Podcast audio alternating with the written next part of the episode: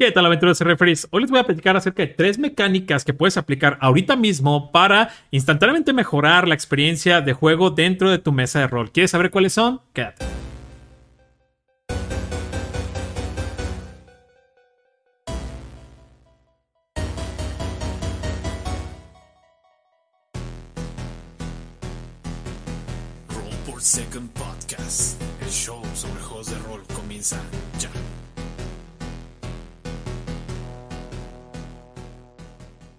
¿Qué tal aventureros y referees? Bienvenidos a otro episodio de su podcast Roll per Second, el show donde hablamos sobre juegos de rol independientes, sus mecánicas y la teoría detrás de ellas. Episodio número 7 de la temporada 2. Súper contento de estar de vuelta otra vez con todos ustedes para hablar más sobre lo que más nos gusta, juegos de rol. Súper contento y eh, como es costumbre, vamos a comenzar con la primera sección de la esquina de la mesa donde platicamos acerca de noticias y cuestiones que están pasando un poquito de mi lado de la esquina de la mesa pero no solo eso, sino que también de su lado de la esquina de la mesa. Esta vez estrenando de una manera bastante padre, interactiva por allí. Tengo un mensaje de una escucha que no lo voy a revelar aún, voy a dejar que suene por ahí primero el mensaje eh, y después de esto tengo un par de comentarios acerca de justamente cómo esta sección va a empezar a funcionar un poquito más interactivamente con todos nuestros escuchas. Así que vamos a escuchar directamente este mensaje que tenemos eh, por allí dentro de la sección de la esquina de la mesa y seguimos con las noticias regulares. Así que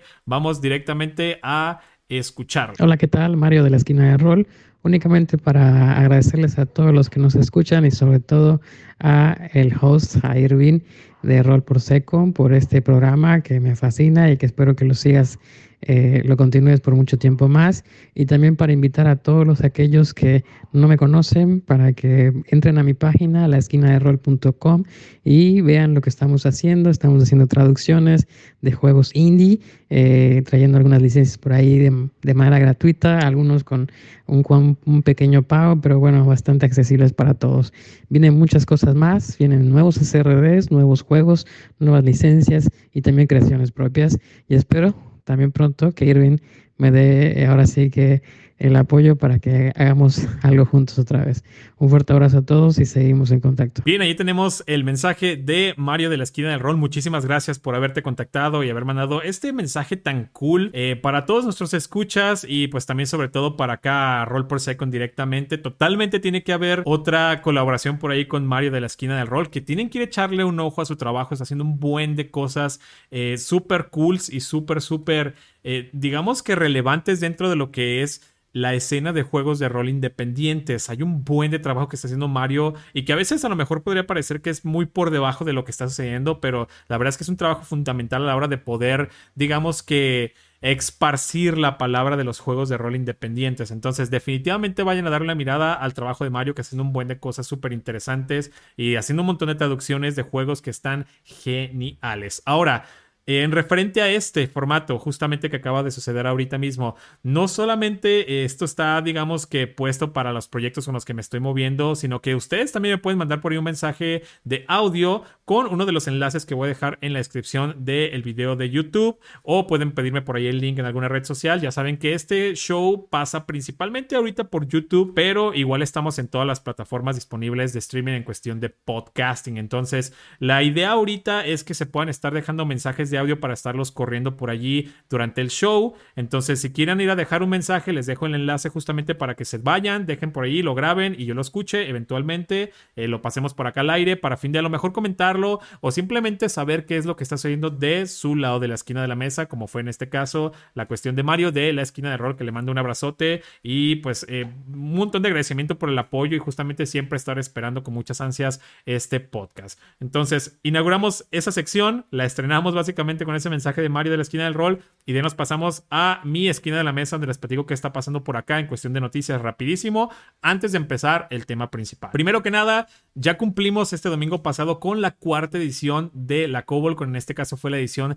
de eh, febrero eh, básicamente empieza un nuevo ciclo de la CobolCon, los estamos contando como que por tres, entonces fue el primer, eh, el primer cierre del primer ciclo, empezamos el segundo y súper cool porque en este caso estamos estrenando arte de Quetzal Revolver, al cual le mando también por un shout out. Eh, este fanzine ya va a estar llegando con todo este arte exclusivo de Quetzal Revolver que le da totalmente otro feeling y que es lo que estábamos buscando para estar refrescando justamente la imagen del fanzine, del evento, sigue siendo arte de fantasía, pero tiene otro toque totalmente diferente, sigue siendo old school, pero a la vez no. Entonces, esto sirve bastante a la hora de estar proponiendo y exponiendo el trabajo de diferentes artistas, tanto como locales y quizás más adelante internacionales, lo cual se me hace que está fabuloso. Entonces, el fanzine prácticamente ya lo van a poder descargar ahora mismo, justamente pueden darse la vuelta y bajar el fanzine número 4, en este caso sería de la Cobol, con donde vienen un montón de consejos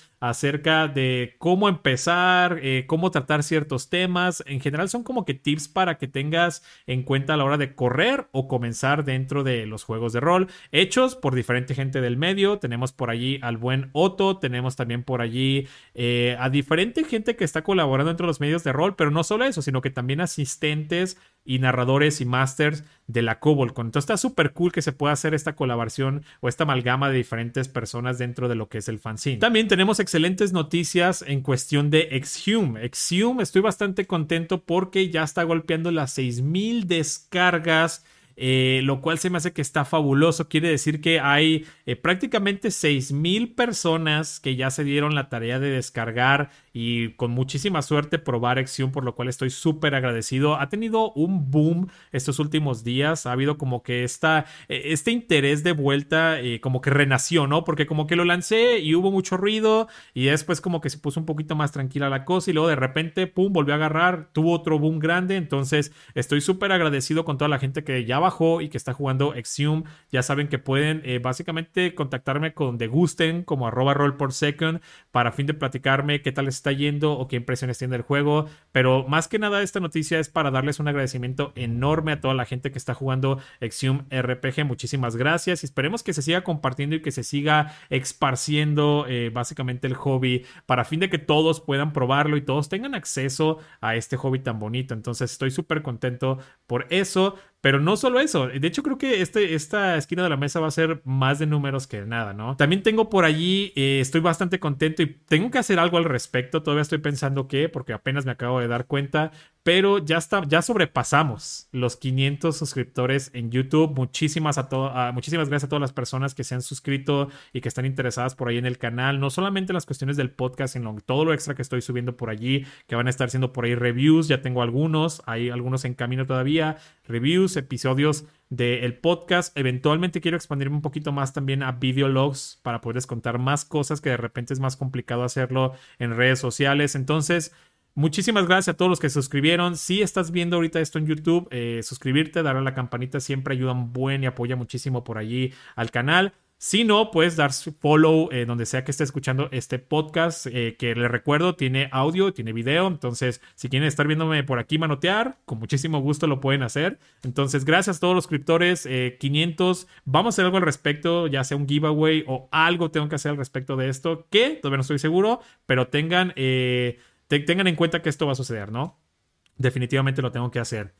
Y por último, eh, tengo que también mencionar de vuelta eh, y agradecer que ya estamos golpeando los 100 miembros dentro del servidor de Discord de Roll Per Second por lo cual también estoy súper agradecido. Tenemos un buen de charla dentro del servidor. Estamos hablando tanto de Xium, tanto de contenido, eh, de reglas, cómo desarrollarlas, diseño de juegos de rol, autopromoción, todo sobre juegos de rol independientes. Lo que me gusta muchísimo del servidor del Discord de Roll per Second es que no solo es exclusivo de noticias de Roll per Second o de cuestiones de por acá o de Xium, sino que también se está convirtiendo en esta plataforma donde diferente gente está básicamente eh, compartiendo, atribuyendo y ayudando a los demás en cuestiones de juegos de rol indie y de fantasía y de todas las cosas. Entonces, me da mucho gusto ver que hay muchísima gente por ahí muy activa comentando, proponiendo, sugiriendo, lo cual se me hace que está fabuloso. Además de que es una manera ideal para fin de no perderse ninguna noticia de Roll per Second, porque tiene este canal dedicado, entonces te van a estar llegando por allí mensajes un poquito más directos para que no te pierdas absolutamente nada. Y no solo eso, si te unes ahora mismo, hay una aventura exclusiva de regalo llamada La tumba de Vadal que básicamente te llega inmediatamente en cuanto te unes. Entonces, eh, les voy a dejar link justamente también para eso, para que se puedan unir y básicamente pasen a saludar, pasen a compartir y sobre todo, eh, pues pasen a compartir más sobre juegos de rol independientes, Exium y demás, lo cual me parece que está fabuloso, ¿va? Y no solo eso, un shout out también por ahí a Kai, muchísimas gracias a Kai que se ha encargado de estructurar de una manera hermosa el Discord, el, el servidor de Discord de Roll por Second, está quedando muy bien, muy estructurado, súper accesible, fácil de entender, entonces un gran agradecimiento y un gran saludote por ahí a Kai que está haciendo ese trabajo excelente y aquí es a lo que me refería con la cuestión de la comunidad, ¿no? Se está cada vez juntando y consolidando un poquito más eh, la comunidad alrededor de Roll per Second, alrededor de los juegos independientes, por lo cual estoy ultra mega feliz. Ok, y con esto dejamos atrás la sección de la esquina de la mesa para meternos y aventarnos un clavado directamente a nuestro tema principal, que básicamente es tres mecánicas que instantáneamente mejoran la experiencia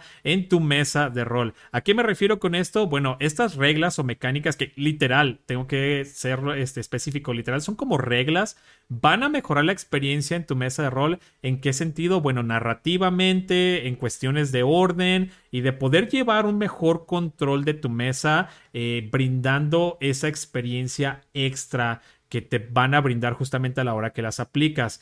Cabe mencionar también que estas reglas son de una, o sea, son muy genéricas en el sentido de que los puedes utilizar prácticamente en cualquier juego de rol, lo cual se me hace que está fabuloso. Y son reglas que son mis reglas que normalmente utilizo prácticamente 24/7 cada vez que corro una mesa o un juego de rol, debido a que he agarrado un cariño bastante eh, grande por ellas, además de que las he probado tantas veces que estoy 100% seguro que funcionan. Entonces, ahí vamos, bueno, este es como que el intro, ¿no? Acerca de esto, les voy a comentar exactamente cómo funciona cada una y qué es cada una. Ok, regla número uno de estas reglas que van a mejorar tu mesa. Primero que nada, eh, la iniciativa con tokens o tarjetas.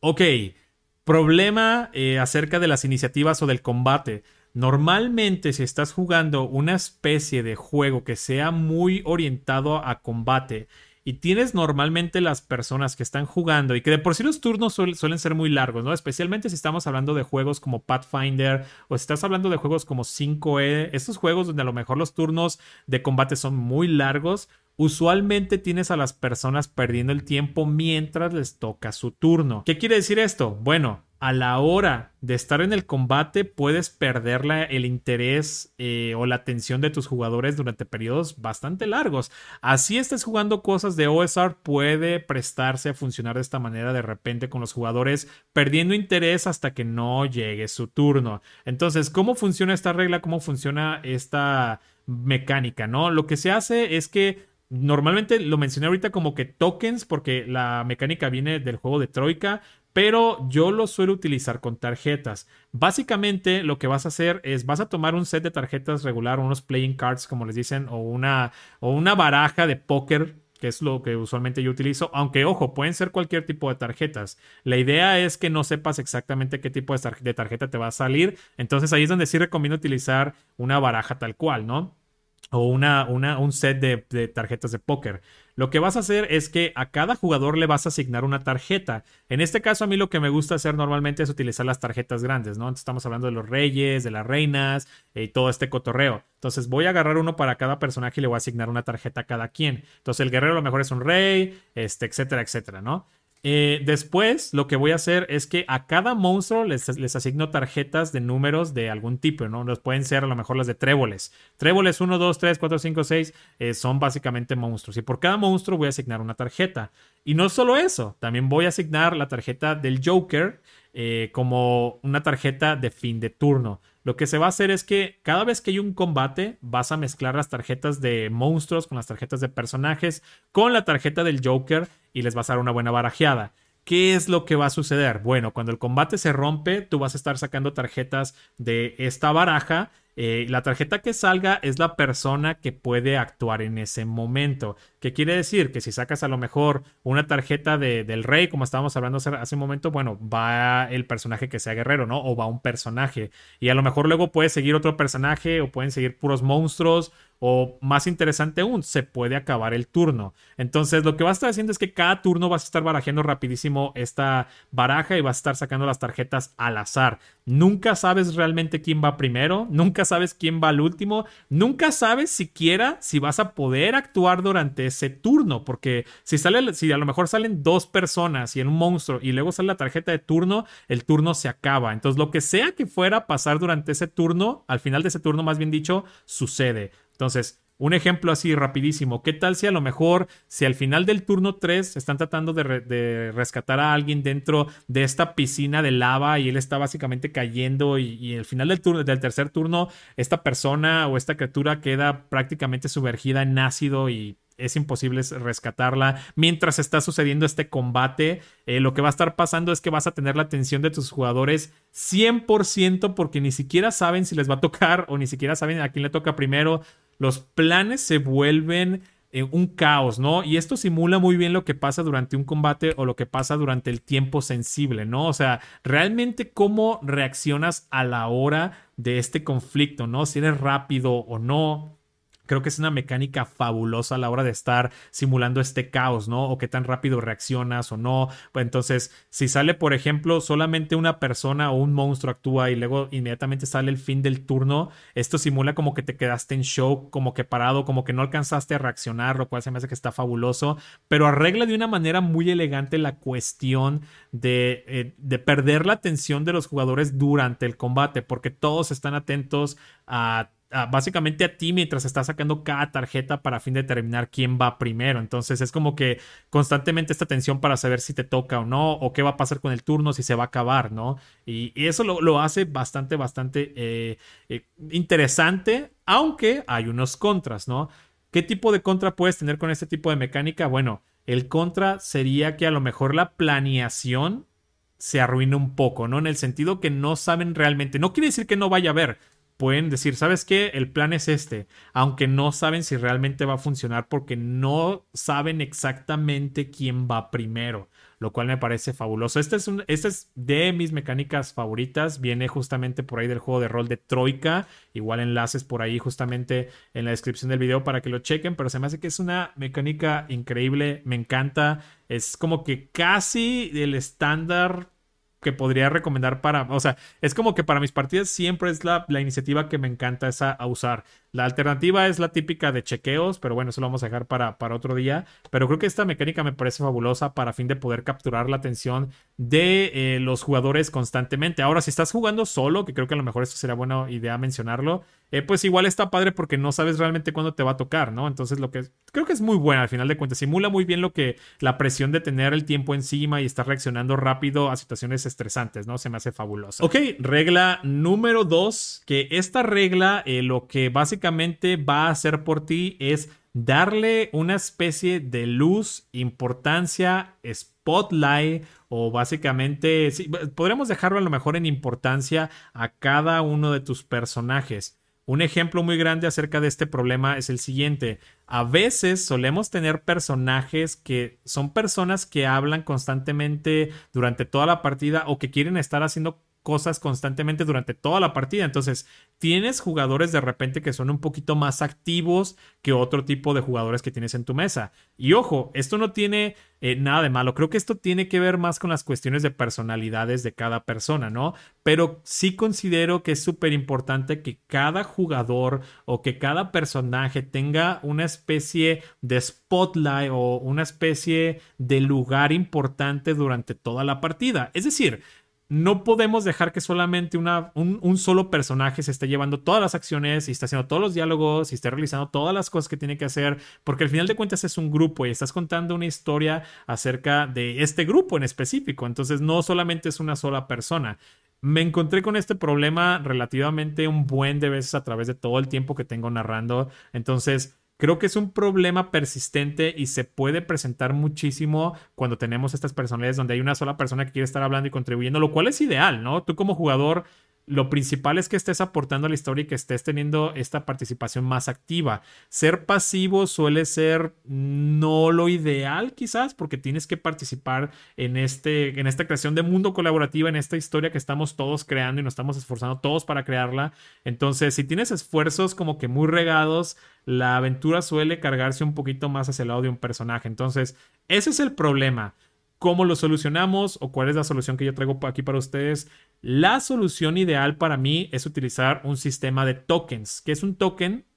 Bueno, eh, un token básicamente es un objeto que tú vas a traer eh, o vas a remar o tú les vas a proporcionar. Pueden ser diferentes figuritas, puede ser una mini, puede ser una moneda, puede ser básicamente cualquier tipo de objeto. Yo tengo una pequeña cajita llena de un montón de objetos que se me hacen cool que me gustan. Entonces tengo por ahí algunos tokens como de guerreros chiquitos que compré alguna vez en alguna expo. Tengo incluso cuarzos y piedras como preciosas. Tengo por ahí también, este, por ejemplo, el medallón del Witcher chiquito como una especie de llavero eh, que se rompió y ya es como que queda la pura cara del Witcher. Tengo también por ahí una espada de, que era como un destapador. O sea, cosas curiositas que, que me gustan y que se me hacen padres. Entonces, esta pequeña cajita la pongo al centro de la mesa. Cuando vamos a iniciar la partida, cada quien toma una pieza, la que le guste, la que se sienta identificado, lo que sea, o ellos mismos pueden traer sus propios tokens. Y esto básicamente funciona de la siguiente manera, la mecánica funciona de la siguiente manera. Una vez cada quien tiene su token, eh, lo tienes cerca de ti durante, el juego, mientras estés jugando, lo tienes pegadito enfrente de ti. Cada vez que alguien va a actuar, por ejemplo, si yo pongo la escena y les digo que llegaron a un bosque o que están afuera de una cabaña de este bosque y los dejo ahí como que para que actúen, quien sea que vaya a proponer qué hacer o quien sea que vaya a actuar, quien sea que vaya a hacer básicamente una acción o quien sea que vaya a tomar la iniciativa, vaya, tiene que poner su token al centro de la mesa. Una vez que esto sucede, la persona habla eh, o actúa la escena o propone sus tiradas y hace sus tiradas y una vez que esto acaba, no puede, esa persona no puede volver a actuar hasta que todos los tokens se encuentren al centro de la mesa. ¿Qué quiere decir esto? Que a lo mejor llegamos y a lo mejor el, no sé, el ladrón quiere actuar para fin de poder checar que no haya trampas o de manera sigilosa dar una especie de vuelta alrededor de esta, de esta cabaña para fin de asegurarse de que no haya un peligro inminente, ¿no? Entonces, ok, perfecto, le das la chance, lo dejas actuar, le narras, que él platique cómo hace estos personajes, hace las tiradas y listo. ¿Qué pasa? A lo mejor ya sigue otra persona y dice, ¿sabes qué? Bueno, yo quiero ir a abrir la puerta directamente con mucho cuidado, ¿no? O la quiero tumbar de un golpe, lo que sea. Ok, pones tu token en el centro, realizas la acción, vas, haces todas las tiradas que tengas que hacer, actúas y narramos y platicamos acerca de cómo está pasando esto y listo. ¿Qué pasa si en este sentido el ladrón dice, es que yo quiero volver a actuar y quiero meterme eh, en sigilo y ver? Y es de que, ok, ya fuiste tú, no puedes volver a actuar hasta que no tengas tu token de regreso contigo, ¿no? Entonces, ¿cómo regresan los tokens una vez que todos actuaron. Entonces, el orden de actuar no tiene que ser como que un juego de mesa, eh, como que digamos, ah, tiene que ser en el orden de las, de las manecillas del reloj. Es como, no, puede ser como sea, pero una vez que ya propusiste, que ya actuaste, que ya hiciste, te toca esperar a ver qué es lo que están haciendo los demás. No quiere decir que no puedas proponer. O sea, el ladrón podría decir, oigan, ¿sabe qué chicos? Nada más tengan cuidado, este, no tumben la puerta, traten de meterse con sigilo. Cool. O sea, el proponer ante el grupo no conlleva ninguna especie de penalidad, o sea, puedes hacerlo libremente, simplemente tu personaje ya hizo lo que tenía que hacer. Entonces, una vez que todo mundo ya puso su token al centro, que quiere decir que todo mundo ya tuvo una chance de actuar, de platicar y de proponer cuestiones de juego, los tokens se regresan cada quien a su persona, ¿no? Entonces ya cada quien vuelve a tomar su token de regreso y volvemos a comenzar otra vez con las cuestiones de, estar poniendo tokens. ¿Qué hace esto? Bueno, pues que le permite a cada jugador tener su spotlight, su, su momento de brillar, sus, sus cuestiones de proponer y de hablar, porque también luego de repente pasa mucho que solamente los, los personajes sociales hablan, ¿no? Y los guerreros siempre están callados en las cuestiones sociales. Y es como, no, es interesante a veces ver cómo cuando estás hablando con un lord eh, a lo mejor el bárbaro que apenas sabe básicamente pronunciar una sentencia en un orden correcto intenta hablar por el grupo. O sea, se puede tornar en situaciones muy interesantes, lo cual me parece fabuloso. Y aparte de eso, hace que la experiencia se comparte de una manera eh, pues mejor durante el, durante el juego, ¿no? Creo que es muy interesante ver cómo cada jugador puede tener una especie de lugar dentro de la narrativa y puede proponer diferentes cosas. ¿Por qué? Porque también suele suceder mucho a veces que quizás alguien realmente quiere hacer una cosa en específico y los demás como que quieren evitarlo o no quieren hacerlo. Entonces, una vez que toca tu turno, Claro que tienes el consejo del grupo, pero al final de cuentas tu turno es tuyo, tú sabrás lo que vayas a hacer con, con, con, esa iniciativa, por así decirlo, con esa oportunidad de poder actuar. Y creo que esto agrega bastante. Súper recomendado también utilizarlo, sobre todo incluso en cuestiones de juego público, porque así no solo una persona acapara toda la atención, entonces puede estar muy distribuido muy bien cómo narran, qué propone cada quien, lo cual se me hace que está fabuloso. Ok, y regla número 3. Esta aún no la he aplicado, pero creo que ya la tengo por allí en cuestiones de lista para fin de ser eh, aplicada durante mis mesas de juego. Sé que al principio del episodio mencioné que todas eran, pero recordé que específicamente esta la saqué de por ahí el grupo de Gabriel Quiroga, donde mencionó una mecánica para fin de poder eh, digamos que implementar o que los personajes eh, interpreten sus defectos, pero es ya una mecánica implícita, como todas las que acabamos de ver ahorita. Todas son mecánicas o son reglas que básicamente ya tienen una especie de teoría de diseño detrás de ellas que te van a ayudar a cumplir ciertas cosas. En este caso, Gabriel Quiroga mencionaba esta mecánica para fin de poder hacer que las personas interpreten sus defectos. A mí me pareció fabulosa, no la he puesto todavía como que en la mesa para fin de traerles una especie de opinión más clara, aunque estoy prácticamente a nada de hacerlo porque creo que es una regla fabulosa y que va a ayudar un buen a que haya más drama y a que los personajes se sientan un poquito más completos. ¿Por qué? Porque siempre tenemos personajes básicamente pulcros, que están bien, que son perfectos, pero la profundidad del personaje suele venir muchas veces por sus defectos, ¿no? Incluso nosotros como personas, muchos de nuestros defectos a veces no nos definen, pero son de alguna manera gran parte importante de quiénes somos ahorita o por qué somos lo que somos o por qué actuamos como actuamos, ¿no? Entonces creo que es una parte fundamental de las narrativas. Entonces, ¿cuál es la mecánica? ¿Cómo lo hacemos? ¿Cómo fomentamos que nuestros personajes eh, o interpreten estos defectos que pueden tener sus personajes? Bueno, la mecánica básicamente se llama la papa caliente, ¿no? Y literal funciona como una especie de papa caliente. Para los que no conozcan qué es la papa caliente, pues es como que este juego de pequeños donde no te quieres quedar con un objeto, lo quieres básicamente arrojar o tirar o pasar, ¿no? En este caso, lo que Gabriel sugiere es que al principio del juego llegan, se sientan, este, platican todos. A lo mejor si estuvieran haciendo lo que estaba mencionando, cada quien toma su token y todo, y tienes un token más grande o tienes eh, un objeto que simula la papa caliente. No sé, yo tomaría lo que tuvieras ahí a la mano. Este puede ser una botella, o puede ser un vaso, puede ser algo, ¿no? O incluso algo que represente un poquito más una cruz o algo. Total que esta papa caliente vas a determinar al azar al principio de la sesión quién comienza con la papa caliente. Entonces puede ser una tirada, puede ser suerte, como gustes, o puedes elegirlo, ¿no? De plano la persona o el jugador que tiene la papa caliente no puede utilizar ventajas de su personaje hasta que no se deshaga de la papa caliente. ¿Qué quiere decir esto? Si estuvieras jugando quinta edición, bueno, pues no puedes utilizar ciertas habilidades o ninguna habilidad. Si estás jugando Exium, yo diría no puedes usar tu habilidad especial. Si estuvieras jugando cualquier otro tipo de juego, los talentos o las cosas que le dan como que esta ventaja a tu personaje no pueden ser utilizadas hasta que no te deshagas de la papa caliente. Ok, y la pregunta sería ahora, ¿cómo me deshago de la papa caliente? ¿Cómo creen? Pues bueno, roleando o interpretando o metiendo de una manera más sólida eh, lo que sería básicamente tu defecto. ¿Qué tal si a lo mejor eh, tengo alguna especie de, de, adicción, ¿no? A lo mejor puede ser como que quizás soy adicto a la comida o al azúcar o algo por el estilo. Entonces, yo no voy a poder utilizar, o más bien, mi personaje no va a poder utilizar sus habilidades especiales, que es lo que lo hacen brillar, hasta que no interprete esta necesidad de azúcar. Entonces quiere decir que a lo mejor si estuviera en el bosque, pues estaría a lo mejor sufriendo y sintiéndome muy mal y sudando, interpretando cómo mi personaje está buscando la azúcar o viendo la manera de conseguir en el bosque sin importarme a lo mejor el plan principal de, del grupo, ¿no? Para fin de poder conseguir y saciar, saciar esa necesidad que tengo a lo mejor como una especie de adicción, ¿no?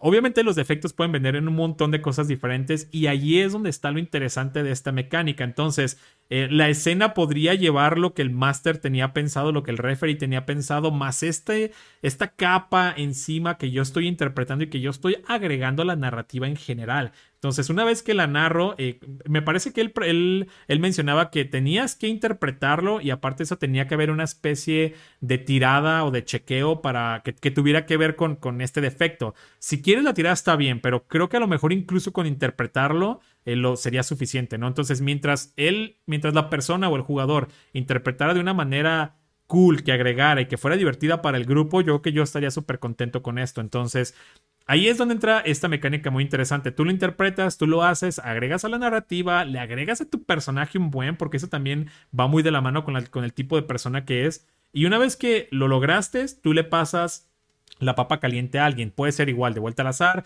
O aquí sí lo puedes ir llevando a lo mejor en, en, manecillas del reloj. O como lo determines, ¿no? No creo que haya mucha bronca. Pero la cosa es que ya pases la papa caliente a alguien más. Entonces, ese alguien más, de vuelta, no puede utilizar habilidades especiales hasta que no se haya deshecho de la papa. En este caso, interpretándolas o llevándolas a la mesa o llevándolas a la narrativa, lo cual me parece que es fabuloso. Creo que es una, una regla que me parece excelente para fin de poder básicamente eh, motivar a la mesa que juegue más los defectos de sus personajes. Creo que esta, esta mecánica quedaría perfectísimo en juegos como Vampire the Masquerade, donde los defectos suelen ser más grandes y, y, pesan más, ¿no? Pero incluso funciona bien en cualquier tipo de ambientación porque queremos ver estos personajes que sean más reales, que sean más completos y que agreguen más a la trama. Y qué mejor manera de hacerlo que con los defectos que ellos cargan, ¿no? Los defectos que básicamente los componen. Toda esta charla y todo este episodio fue por ahí inspirado en un tweet que vi de Galindo de Tirando Roll, el cual estaba preguntando acerca de mecánicas que le pudieran ayudar, y de hecho le mando un gran, un gran saludo,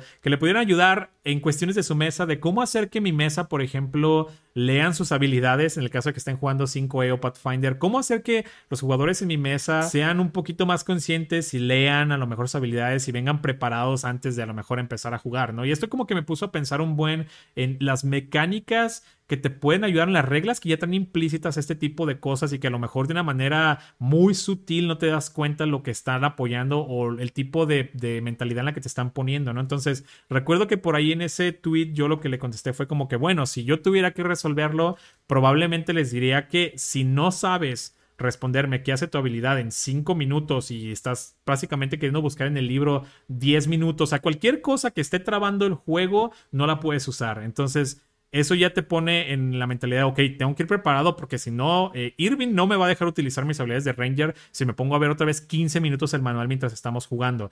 Quiere decir que a lo mejor alguna búsqueda rápida podría funcionar, pero si no estás llegando óptimo a la mesa, esto hace que se pierda un buen de tiempo checando reglas, ¿no? La alternativa a esto sería prácticamente que buscaras un sistema más ligero, que no te, que no, o sea, que no lleve estos tiempo perdido de estar buscando reglas y demás, ¿no? Sino que a lo mejor sea una checada rápida de un minuto, dos minutos, eso está bien, pero ya 15, 20 o que esté parando la mesa sí lo veo como una especie de problema. Entonces, como que esto me llevó a pensar en las, en las mecánicas que he estado utilizando a través de los años para fin de poder arreglar ciertos problemas durante la mesa. Entonces, le mando por ahí un gran saludo al buen Galindo de Tirando Roll. Por si no conocen Tirando Roll, es este podcast, este actual play donde juegan por allí unas aventuras excelentes, así que vayan a checarlo como arroba Tirando Roll. Un gran saludo por ahí a Galindo. Y eso fue lo que me llevó justamente a hacer este episodio con estas tres mecánicas que me parecen fabulosas y que espero que les sirvan bastante a la hora que las lleven a la mesa de juego. Y bien amigos, eso va a ser todo por este episodio del podcast. Ya saben que el podcast sale semanalmente los martes.